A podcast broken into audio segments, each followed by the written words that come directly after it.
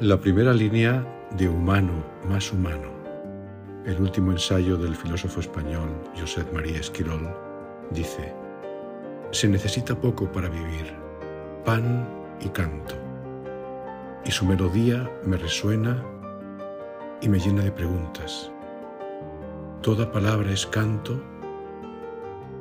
¿Qué canto hay en lo que cuento? ¿Qué cantos me convocan? ¿En qué momentos dejamos de cantar?